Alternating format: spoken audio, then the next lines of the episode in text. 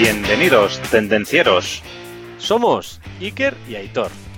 Y juntos trataremos temas de actualidad relacionados con la industria, tecnología y ventas. Arrancamos motores.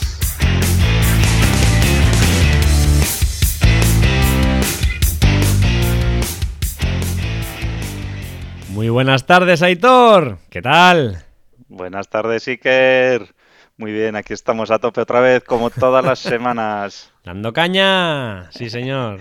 Aprovechando este tiempo tan bueno que nos ha salido estos días. Sí, sí, sí, sí. 8 mayos, 8 mayos. Vaya fin de semana más bueno, macho. Así, de a Así es, gusto. así es. Bueno, cuéntanos, Iker. ¿Por dónde empezamos? Hoy, mira, la semana pasada acabé un poco quemadete, Aitor. Y hoy mm, quiero hacer una dedicación especial, si me lo permites. Claro. Porque estoy un poco cansado de la gente que no se moja.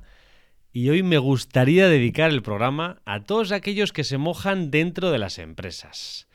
¿Y qué me refiero? Me refiero a esas personas que, independientemente de si es una función que ellos deben hacerla o no deben hacerla, la acaban haciendo porque creen que es un bien final para la empresa. Y lo malo es que casi siempre pasan desapercibidos porque están realmente haciendo esas cosas y no están invirtiendo el tiempo en que se les vea por ahí o que los jefes sepan de ellos. Con lo cual, hoy me gustaría dedicarles el programa a ellos y a ellas. Me alegro porque esto es parte del decálogo del tendenciero industrial, ¿eh? Exacto, exacto. Porque los tendencieros industriales, al igual de que, al igual de que nos involucramos, ¿eh? somos generosos. Exacto, sí señor, ¿Verdad? sí señor. Y los tendencieros industriales, al al igual que nosotros hacemos este podcast, son gente que comparte, que son generosos, que cuando escuchan algo que creen que puede ser interesante para otras personas, lo comparten y se lo, y se lo dicen a sus amigos. Escúchate este podcast de tendencieros industriales porque es que va a ser, vamos, imprescindible para ti. Vas a aprender un montón de cosas y va a ser súper útil. Y así somos todos los en- tendencieros industriales. Y así se ve cómo vamos creciendo semana a semana, Aitor. Eso es. Y, un tendenciero industrial, con esa generosidad que le caracteriza y esa involucración, le puede decir, oye, puedes verlo en la página web de tendencierosindustriales.com. Puedes seguirles en YouTube, en cualquier plataforma de podcast, en Instagram. O sea, es que mira si somos nosotros también generosos como tendencieros industriales que os ponemos todos los medios a vuestra disposición. Cualquier día nos metemos en Twitter, en Twitch y, y en Telegram. Y, y en Clubhouse, en Clubhouse, que está de moda, Aitor. Habrá que valorarlo. Oye, pues eh, empezaremos a hacer directos en Clubhouse también, que ahora está la plataforma de moda. ¿Cómo es eso, Iker? Sí, señor. Y eso es, hoy traigo por escrito compartir esa mar, chicos Ay, y chicas, ay. amigos, compártelo, dáselo, como bien estáis haciendo ya los que estáis, porque la verdad es que la comunidad está creciendo, ¡pa! Y eso es lo bueno, queremos ayudar a muchos, a todas y a todos los que quieran. Eso es, y aprovechando que estamos creciendo, un saludo para Miquel, para Pablo y para Íñigo. Y la semana que viene saludaremos a más gente también. Sí, señor, sí, señor, bienvenidos al club. Oye, y hablando de tú un poco, Iker, ¿cómo llevas el reto de la semana pasada? Uh, el reto, el reto. mm, déjame recuerdo. pensar. Recuérdamelo, Te Aitor. lo a ver. recuerdo, te lo recuerdo. Eh, ¿te acuerdas que hemos tenido una semana bastante polémica? ¿eh? Entre robots y humanos. Entonces, ¿has pensado cómo puede influir la irrupción de los robots en tu trabajo? Pues la verdad es que le he dado una vuelta, Aitor. He dado una vuelta. Después de todos los puestos de trabajo en los que decías que un robot podía sustituir a una persona, incluido el puesto de ventas, le he dado una vuelta y he estado pensando cuáles de las cosas que hago me podría sustituir un robot y voy a tratar de dejar de hacerlas. Voy a intentar que todo lo que hago a partir de ahora no me pueda sustituir un robot, por lo menos en los próximos 5 o 10 años. Luego ya veremos. Así que sí, sí, le he estado dando una vuelta y prometo cambios en mi vida laboral para solucionar este tema. Para mejorar. Muy bien, muy bien. Oye, pues dicho esto, Iker, Arrancamos motores. motores! Sí, señor. Hoy vamos a hablar de cierres de ventas. No una, no dos, ni tres, ni cuatro, sino cinco técnicas de cierre de ventas para mejorar tus resultados. ¿Qué te parece, Aitor? Pues que hoy es un podcast de los de Canela en Rama. Sí, señor. Vamos a dejaros un segundo, no cinco, porque la gente no puede esperar, para que cogáis papel y lápiz para que podáis apuntar. Uno, dos, tres, cuatro, cinco. Ahí va, Aitor. ¿Qué es un cierre de ventas? Muy bien, pues vamos a empezar por el principio, eso es. El cierre de ventas es el momento en el que después de haber presentado ese producto o servicio al cliente potencial, hemos desarrollado nuestros argumentos de venta y incluso las objeciones que hemos tenido, pues oye, ya las hemos superado, ¿no? Pues es el momento en el que hay que concretar, en que hay que concretar la operación. Es cuando obtenemos el sí del cliente, es cuando nos da el número de pedido, ¿vale? Efectivamente, es el momento, bueno, uno de los más importantes en el trato con el cliente, ¿vale? Y aquí es, como dirías tú, Iker, o donde triunfas o la cagas. y nosotros, los tendencieros, vamos a triunfar siempre. Sí, señor, sí, señor. ¿vale? Las dos opciones que tenemos es eso, o te llevas el pedido o no lo O llevas. se lo lleva la competencia. Eso es, o se lo lleva la competencia. Claro, si ellos escuchan el podcast y tú no, Eso es. Los tendencieros industriales, como damos un montón de pistas y un montón de consejos, pues todos a triunfar. es cuando se tiene que convencer a la persona definitivamente de hacerse con el producto o servicio que le estamos ofreciendo. Y si todo sale bien, será el instante en el que ese cliente potencial pasa a convertirse en un cliente real. ¿eh? Entonces, bueno, ya hemos dicho que previamente hay que hacer un, un trabajo previo, ¿vale? Pero este paso también es muy importante y no hay que ob- obviarlo, ¿eh? el, el cierre de la venta. Todo tiene un momento en la venta, ¿vale? Y este es uno de ellos. Entonces, si no es bueno tampoco ir a cerrar rápidamente, porque hay que trabajar las fases anteriores, tampoco es cuestión de estar trabajando las fases anteriores indefinidamente, porque al final lo que vamos a conseguir es que el cliente se aburra y, ya se marche o yo qué sé, cualquier cosa. Entonces hay que llegar al momento adecuado, ¿no? O que, o que te mande a que le des el discurso a otro. Y lo que no hay que hacer tampoco, pues lo que hemos dicho, no hay que ni aburrir a los clientes ni presionarlos para acelerar esa fase, ¿no? Todo, cada cosa tiene sus, sus momentos. Entonces, dicho esto, Iker, ¿cuándo crees que podemos empezar a cerrar la venta? Buena pregunta, buena pregunta. Quiero recalcar lo que has dicho, que el momento es un tramo correcto, o sea, no es ni pronto ni tarde, o sea, no, no tratemos de cubrirnos en salud, no, no, hay que llegar en el momento adecuado, como a las entrevistas, o sea, puedes llegar cinco minutos antes o cinco minutos después, pero no cuando te dé la gana, ¿no? Pues esto es igual. Y como diría Alejandro Sanz, amiga mía, ahí está la clave. La clave está en identificar ese momento. ¿Cuál es el momento de sacar el estoque y rematar el tema? Aquí es donde realmente se ve dónde está el comercial bueno y el comercial chusquero. Al final hay una serie de detalles que nos pueden dar pistas y también la experiencia es una de las más importantes que nos marca realmente cuándo es un momento de cierre, pero hay ciertos detalles que nos pueden dar pistas. ¿Quieres que te cuente alguna, Aitor? Hombre, por supuesto, estoy deseando. Tengo aquí papel y lápiz y estoy aquí apuntando.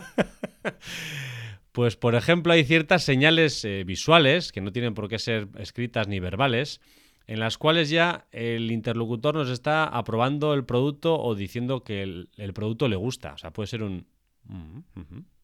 Muestra una pequeña atención, ¿no? O sea, tiene que haber, digamos, unas muestras visuales en las cuales podemos percibir que la persona está adecuada, con lo cual es muy importante observar. Al final, también es importante eh, tener ciertos tiempos de parada, de parada, digamos, verbal. Es para tomar la temperatura del cliente. El cliente está con ganas ya de comprar. Si el cliente está con ganas de comprar, no le vuelvas a explicar los beneficios. No le vuel- No, si está en el momento de comprar, es el momento de comprar. Remata el tema. Concreta, exacto, firma, que firme. ¿Dónde hay que firmar? ¿Dónde hay que firmar? Te paso, me das el número de pedido y rematamos el tema. Pregunta cerrada, no pregunta abierta en este momento. Si el cliente pregunta sobre el precio, el plazo, las condiciones de entrega, ya es una pista, ya es un síntoma de "Mm, tiene un interés. Estamos ya acercándonos a ese momento. ¿Cuándo, Iker, para cuándo podría tenerlo yo aquí? Por ejemplo, por ejemplo. Ese es un signo de cierre, pero de interés alto. Hay que sacar el estoque ya. Sácalo para afuera. Cuando ya le hemos explicado realmente cómo funciona el producto o servicio y realmente está aceptándolo. Cuando realmente está diciendo, bueno, pues la verdad es que lo que me has enseñado me, me interesa. Cuando has preguntado por las objeciones que pueda tener y realmente has resuelto todas las objeciones, cuando ya has repasado las objeciones y has resuelto todas ellas, también es el momento de rematar el tema. Y ya definitivamente, si el cliente te lo pone fácil y muestra su conformidad en plan de me gustaría pasarte el pedido, pues lo mismo. Remátalo, remátalo. Quisiera remarcar, Aitor, también que todas estas técnicas no son técnicas de coacción, condicionamiento ni técnicas rastreras que hay un montón por ahí. Son técnicas del win-win. Es para invitar a la persona a dar el empujoncito, a saltar. ¿Tú quieres venir a saltar aquí en Puenting? Sí. Pues estas cinco técnicas van a ayudar a que un, dos, tres saltes. Eso es. Eso es. Eso es lo que bien dice Siker. Nosotros, eh, de hecho, la filosofía nuestra y la de tendencieros no es manipular a las personas. Sí que es ayudarlas a tomar una decisión y ayudarlas a dar ese paso que ya están convencidos de darlo. ¿eh? Exacto. Lo que existen muchas técnicas por ahí que pueden ser manipulativas, incluso de engaño a los clientes. Pero esa no es nuestra filosofía. ¿Por qué? Porque eh, la filosofía nuestra es eh, los negocios a largo plazo. Entonces, tú a una persona, sí, puedes hacer una técnica agresiva de venta y le puedes engañar, pero es que ya no vas a volver a tener eh, una relación con ese cliente, porque aquí nadie somos tontos. Entonces, una vez me engañas, dos ya no. Entonces, nuestro- los negocios en los que nos gusta participar a nosotros son negocios duraderos en el tiempo y que nos van a dar de comer ahora y el año que viene y dentro de cinco años también. Exacto, exacto. Conviene destacar eso porque hay un montón de técnicas. Por ejemplo, el viernes que estuve con un amigo mío de pesca me contaba que pues ciertas tiendas de pesca ah, utilizan ciertas técnicas de tengo este producto buenísimo a un precio cojonudo, lanzas la compra y luego dicen, ay, no lo tenía en stock. Te voy a mandar este otro que es incluso mejor. No, ese no es el que yo quería, yo quería aquel. Eso es engaño. Aquí, no. Aquí vamos a hablar con las técnicas que nos ayudan a tomar la decisión. Y Aitor empieza con la primera. Muy bien. Pues una de las técnicas más populares para el cierre de la venta es la técnica de la escasez. ¿Vale? El poder de la escasez, pues es un principio de persuasión que es ampliamente reconocido en la psicología social. Estamos habitualmente muy acostumbrados a conseguir lo que queremos, ¿no? Y cuando vemos que tenemos la posibilidad de perder ese producto o de perder esa oportunidad, pues ya nos ponemos nerviosos y lo queremos comprar ya. Entonces, eh, eh, la técnica de la escasez lo que hace es cortar las alas a ese cliente, ¿no? Decir, oye, no, pues ya te lo pediré la semana que viene. Digo, no, no, si la oferta se acaba el viernes. O, ya te lo pediré. No, no, es que las unidades son limitadas. Bueno, ya os estoy dando un poco las pistas, ¿no? Eh, por lo general a las personas nos encanta procrastinar, ¿vale? El, el ir aplazando, ¿no? No nos gusta, no nos gusta tomar decisiones, ¿no? O en general, ¿no? Hay, hay unos que sí, otros no se puede generalizar, ¿no? Pero en general, pues somos muy perezosos, ¿no? Y, y entonces, pues lo que hay que hacer es darle un empujoncito para que, para acelerar ese proceso de compra, ¿no? Y entonces, dentro de la técnica escasez, eh, podemos encontrar dos apartados y un tercero, ¿vale? O sea, Bueno, tres. tres apartados. Lo que pasa es que el tercero es un mix, ¿vale? Vale. Entonces, el primero es la cantidad, lo que hemos dicho. La escasez, la limitar la cantidad, la escasez de cantidad. Solo quedan tres unidades. Esto lo hemos visto todos en cuando hacemos la compra en Amazon. Las ofertas de cantidad limitada están muy bien para que la gente diga sí a, la oferta inmedia- inmediatamente, ¿no? Y no, y no alargar esa decisión de compra, ¿no? Entonces, oye, pues venga, sí, no sé qué tal. eh, ya lo pediré. Solo quedan cinco, solo quedan tres. Tú verás, ¿eh? Igual la semana que viene me lo pides y ya no tengo. Entonces, eh, aceleramos ese proceso de compra. La segunda técnica dentro de la escasez es limitar en el tiempo. Bueno, ya tengo que mirar, tengo que consultar, ya te diré. eh, solo está disponible hasta el 12 de mayo. Hasta el viernes. Comprar, comprar.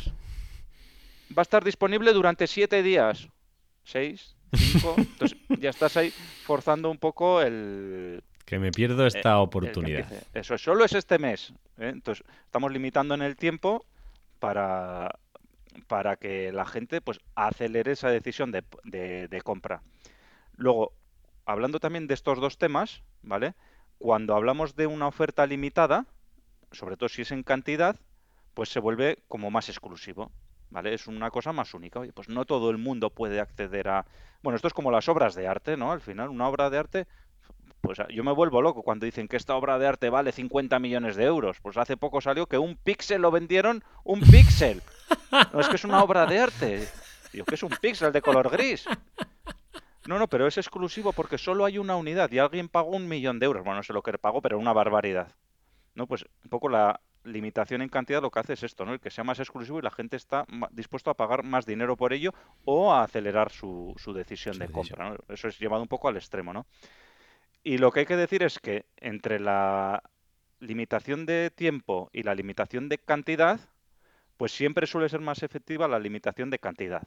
¿eh? Por un lado, porque te tira del sesgo de exclusividad, ¿vale? Y por otro lado, porque no sabes en cuánto tiempo se, van, a quedar sin. ¿eh? Se van a quedar sin. ¿Vale? Porque si tú lo haces en limitas en tiempo hasta la semana que viene, bueno, ya sabes que te quedan los días, uno, dos, tres, hasta que se acabe la oferta. Pero si es por cantidad, igual se acaba hoy o se acaba mañana o igual dentro de un año, pero nadie te lo va a decir. Entonces, en la oferta, el límite de cantidad, la escasez por cantidad, influye mucho más. ¿eh? Es, genera pues una actuación más rápida. Y luego la tercera que decíamos es cuando hacer una oferta ilimitada, ¿vale? O sea, lo que sería una oferta, limitar una oferta, ¿vale? Entonces, lo que puedes hacer es, por ejemplo, es haces una oferta, ¿vale? Dos por uno. Pero tiene que ser hoy. Porque es un precio, porque es un lanzamiento, por ejemplo, ¿vale? Pues entonces lo que haces es sumar a una oferta la escasez en el tiempo, por ejemplo. Y además le has añadido, pues, el tema del, del precio, ¿vale? Entonces, puedes ir agregando pues diferentes técnicas para obtener un mayor, eh, una respuesta más rápida, ¿vale? Entonces un poco la técnica de limitar la oferta es esto, ¿no? Generas una oferta y además le aplicas una técnica de la escasez. Oferta limitada a 20 unidades, a las 20 primeras unidades. Ya habéis visto que he hecho una oferta y lo he limitado, en este caso, en cantidad ¿eh? y en, en, el caso anterior en tiempo. Bueno, pues básicamente esto sería la primera técnica, la de la escasez. Cuéntanos, Iker, segunda técnica. Con el número 2, técnica del anclaje. Precio alto, precio bajo. Esta técnica va dirigida a productos en los cuales no tenemos claro el valor de dicho producto o dicho servicio. Es decir, si algo está mundialmente conocido y sabemos cuál es su precio más o menos de mercado, esta técnica no encajaría. Esta técnica encaja cuando estamos ofreciendo algo que realmente no tiene una comparativa en el mercado, por lo menos directa, ¿no? Vamos a ver un ejemplo, por ejemplo, un ejemplo de, vinos, ¿no? Yo, la verdad es que no soy un experto en vinos. Tengo mm, un conocimiento digital, o sea, cero no me gusta, uno sí me gusta. No sé más que eso, ¿no? Entonces, a mí me puedes engañar fácilmente, ¿no? A mí me puedes poner una botella de vino de año con una etiqueta muy bonita, con un envase muy bonito, todo muy precioso. Y si me dices que me cuesta 90 euros, pues diré, ostras, qué caro. La verdad es que de autor, es, un, vino de autor, claro. Un vino de autor exclusivo. que si me dices eso diría, pues yo más de 30 euros no pagaría por esa botella. ¿Qué estamos haciendo con esto? Imagínate que ese vino es un vino de año y un vino chusquero, que realmente no es. A mí me ha parecido que era un vino de autor y me han dicho que era 90 euros y yo me lo he creído y he dicho, va, pues hasta un vino así, un vino bueno, 30 euros pagaría. Pero realmente ese vino vale 2, imagínate. Pero yo ya he puesto un anclaje, ya he puesto un precio alto de mercado, con lo cual yo, mi precio, base de referencia, ya es superior al precio real. O sea, me estoy haciendo, digamos, una idea de un precio mucho más alto del que realmente estaría dispuesto a pagar si supiera realmente lo que estamos hablando. Entonces, básicamente esta es la técnica del anclaje, que normalmente solemos cometer a la inversa, el, error. El error típico suele ser, mira, te traigo esta botella de vino y tiene una apariencia muy buena y tiene perfecto y ya vamos ya con un precio rastrero. Es que es vino de año 1,50. Ya, estás poniendo tú el anclaje, ¿eh? Ya lo has puesto tú. Ya has puesto el anclaje de 1,50. Y ya la otra persona está diciendo, 1,50 para un vino de año. 1,20 estaría dispuesto. Pero sin embargo, si vas y le pones el anclaje a, oye, no dices nada, mentir no hay que mentir, ¿eh?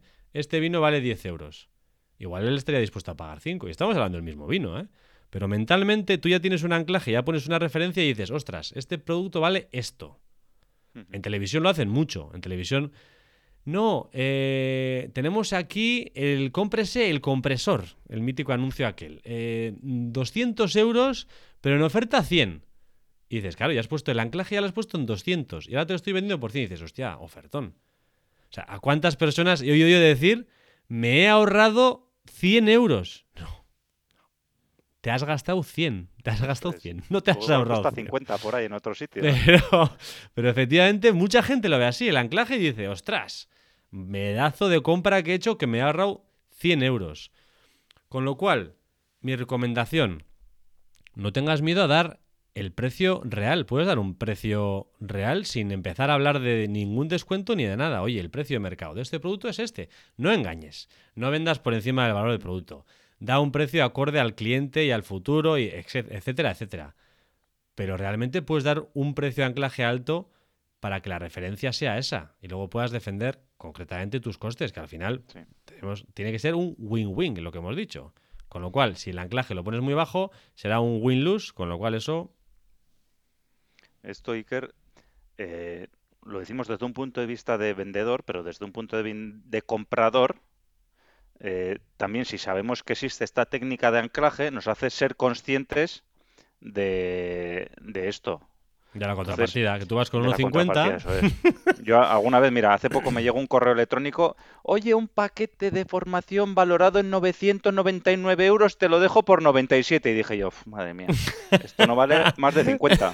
Porque ya, porque soy consciente ya de esta técnica. Y mm. dices, tío, es que... no, pero ya lo has puesto en 50, ¿eh? ¿Y si vale 10? Pues seguramente, seguramente. Pero ya ves, pero desde 900, pero de esta, de esta barbaridad, ¿eh? De 999 euros y te lo dejo en 97 euros. Chico, eso no vale 999 euros, no me engañes. No puede ser, exacto, sí.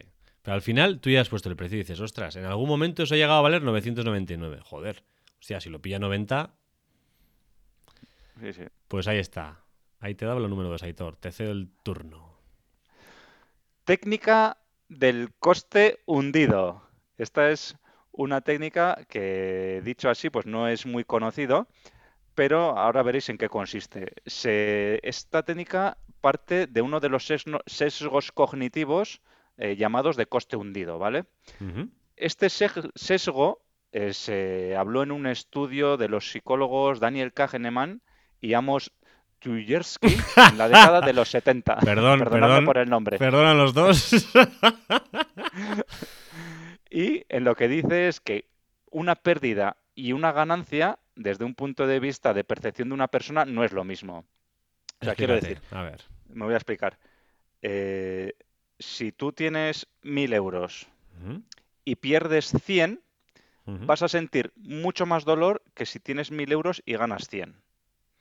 O sea, el dolor que vas a sufrir por esa pérdida de 100 dólares o de 100 euros va a ser superior a la satisfacción que vas a sufrir por esa ganancia de 100 euros, ¿vale? Entonces, esto ahora lo vamos a traducir un poquito al, mundo de las ventas, ¿vale? Eh, la idea de perder es más fuerte que la posibilidad de ganar, ¿vale? Vale. Entonces, en relación a este sesgo eh, del coste hundido, el, significa, en cuanto a ventas, que si hemos como compradores hemos dedicado, o compradores o diseñadores, hemos dedicado un tiempo y unos recursos a hacer un determinado desarrollo o a seleccionar un determinado producto o servicio, eh, lo que no queremos es tirar a la basura esa inversión que hemos realizado, ¿vale? O de mm. tiempo, o incluso de dineros, o imaginaros, por ejemplo, pues una prueba dedicada a hacer unas me han dejado la, para que pruebe este software, he dedicado un tiempo, un esfuerzo a ver cómo funciona, etcétera, etcétera. Entonces yo ya he dedicado una inversión y, no quiero perder esa inversión, ¿no?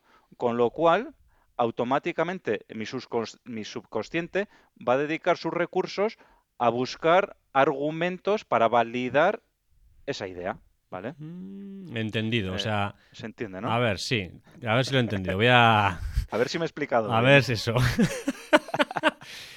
es decir, que si yo he invertido cierto tiempo, recursos, dinero o lo que sea en tomar esa decisión, me va a costar más tomar otra que tomar esa, ¿no? Me va a voy a ser más propenso a seguir con esa decisión adelante Vale. que cambiar de opinión. Vale. ¿Por qué? Porque ya he invertido una serie de recursos que reafirman mi, mi decisión. Vale. Vale, vale, vale, Es- vale. Estos también vamos a decir aquí que estos sesgos cognitivos y otros muchos más, eh, hay un libro de Daniel Kahneman que es Piensa rápido y piensa despacio, muy recomendable, eh, que habla de todo esto y muchos sesgos más dentro de, de su libro, ¿vale? Muy recomendable. Y un poco, pues eso, este, es- esta técnica del coste hundido es de lo que trata. O sea que si no he entendido mal, si esa persona ha invertido cierto tiempo en tomar nuestra decisión, que es la que tiene que tomar, Eso es. será más sencillo que la tome que que no, ¿no? A Eso es, igualdad de es. precio, por ejemplo, a igualdad de Eso todo, tomará nuestra decisión en lugar de la otra porque ha invertido cierto tiempo, recursos, Eso es. etcétera, etcétera, ¿no? Imagínate tú que yo como vendedor he trabajado contigo como comprador una solución, ¿vale? Hemos estado, hemos invertido tiempo, dos horas, tres hemos horas, diseñado o lo que un, sea. un tiempo determinado en, en, en buscar una solución para tu problema o para lo que tú necesitas, ¿vale? Entonces llega la hora de hacer la oferta, pues yo te presento la oferta y mil, ¿vale? Entonces tú como comprador dices, bueno, le voy a pasar esto a otro proveedor por, o otros dos proveedores por tener eh, Sí, la otras valoraciones. Entonces, ahora le pasas a otro proveedor y te dice mil también.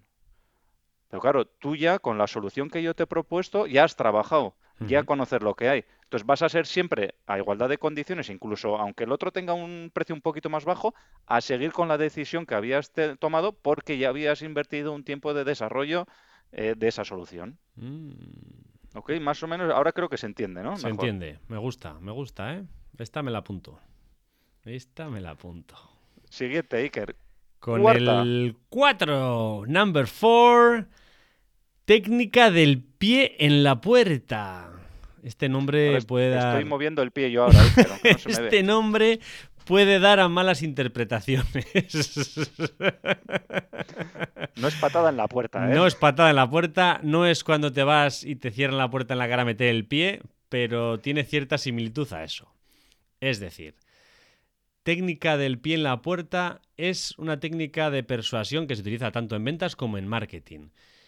Es conseguir una pequeña petición, es conseguir un pequeño sí, es conseguir una pequeña afirmación o confirmación de parte del cliente y aprovechar dicha afirmación para realmente ofrecer la que queremos. A ver si me lo explico mejor, porque creo que con un ejemplo va a ser más sencillo. Yo te dejo, yo te dejo. que creo que me he liado más que tú incluso. a ver, había, había un estudio, hubo un estudio que, que yo vi en la tele, que hacía una demostración, por ejemplo, de ciertas encuestas de asociaciones, de ONGs, etcétera, ¿no? El estudio consistía en algo tan simple como que si iba alguien a ofrecer, ofreciendo lo mismo, ¿eh? participar en una ONG, Sí, para hacer para una ayudar, encuesta, sí. eso O es. una ONG, sí. Sí, una ONG para ayudar a lo que sea, ¿no? Entonces, iban las personas con el cartelito de te voy a ayudar en la ONG, ¿quieres ayudarme? Mm, te enseño mi panfletillo y normalmente cuando iban directamente, oye, ¿te importaría dedicarme un minuto para colaborar con esta ONG? Normalmente la respuesta era un no. O sea, la mayor parte de las personas decían no. Sí, Sin un embargo, porcentaje X. Porcentaje X, exacto, no, no, lo- no lo recuerdo. Sin embargo, el porcentaje ese se veía brutalmente, mm, radicalmente cambiado, o sea, al otro extremo, cuando se hacía esta pregunta. ¿Me dices la hora? Sí, son las seis y media. Y a partir de entonces ya ha conseguido en sí, ya ha conseguido que la persona esté dispuesta a colaborar. Oye, sabiendo que son las seis y media, ¿tienes cinco minutos para que te presente esta, esta propuesta? Entonces, hemos conseguido un pequeño sí y a partir de ese sí realmente conseguimos el otro. No sé, puede conseguirse en el mundo mm, B2B, business to business, puede conseguirse pues, no lo sé, haciendo una pequeña demostración, consiguiendo un material de muestra. Bueno, hay miles de formas de conseguir un sí más o menos sencillo y luego a partir de ese sí, pues ya conseguir el resto. La persona como en parte está ligado al punto anterior. ¿Cómo ya ha dedicado tiempo? ¿Cómo ya tiene un punto de favor respecto tuyo? ¿Cómo ya ha hecho algo contigo? Ya está más predispuesta a seguir haciéndolo. Ahora has entendido. Sí, esto es parte de los sesgos cognitivos, cognitivos que tenemos las personas. Algún día hablaremos de ellos, aunque habrá que buscar otro nombre, porque si no nos vamos a trabar muchas veces. Entre procrastinación y sesgos cognitivos, que me cuesta. Sí, sí, es parte de los sesgos cognitivos. Es difícil, ¿eh? sí, sí, sí. Pues es parte de eso, ¿no? Y, y entonces puede parecer una tontería, pero funciona, ¿vale? No en el 100% de los casos, obviamente, pero lo que decíamos antes, de tener una aceptación, poner un ejemplo, del 20%, pues podemos pasar a tener una aceptación del 30 o del 40%. O sea, no es que va a ser al 100%, lógicamente, pero ese primer sí va a ser va a abrir las puertas al segundo. En el título no hemos mentido, no hemos dicho conseguirás el 100% de los pedidos, no, hemos dicho mejorarás tus resultados. Cinco técnicas de venta infalible con el 100% de resultado. No compres el libro. Pero como eslogan de venta, venderíamos a un montón de incautos. Venderíamos su dinero. humo, venderíamos Nos vendiendo a incautos. Pero no es nuestro fin. nuestro. Eso, nuestro fin no es ese. Ya lo hemos dicho, son relaciones duraderas en el tiempo. Bueno, y la quinta y última técnica de ventas que nos vamos por la rama es la técnica del embudo o preguntas, ¿vale? Para lograr el cierre de, las ventas, pues los vendedores lo que tenemos que hacer es preguntas exploratorias, ¿vale? Los profesionales de las ventas, pues nos cerramos en empezar a, hacer preguntas y en buscar el cierre, ¿vale?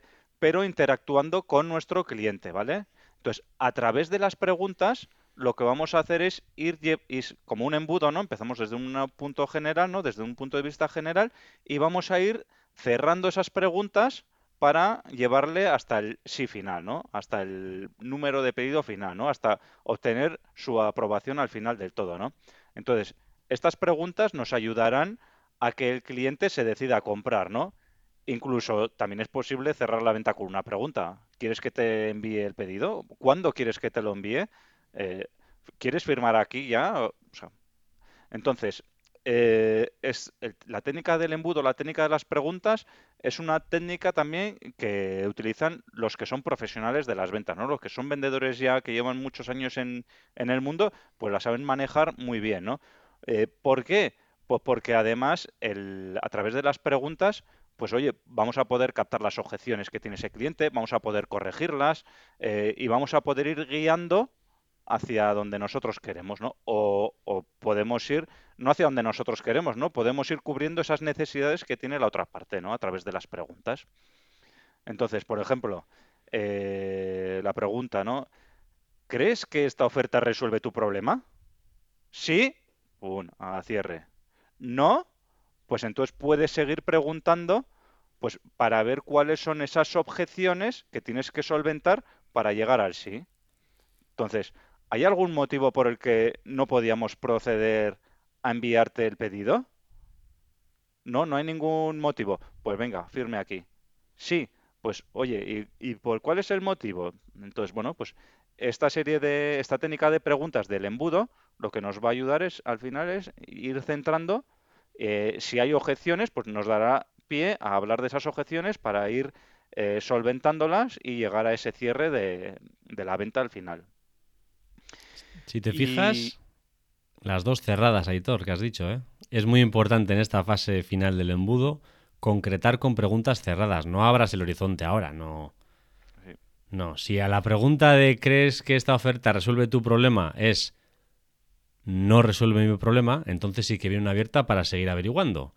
Pero si vamos a concretar, cerrada. Así es. Y bueno, Iker, pues estas son las cinco super técnicas de cierre de ventas.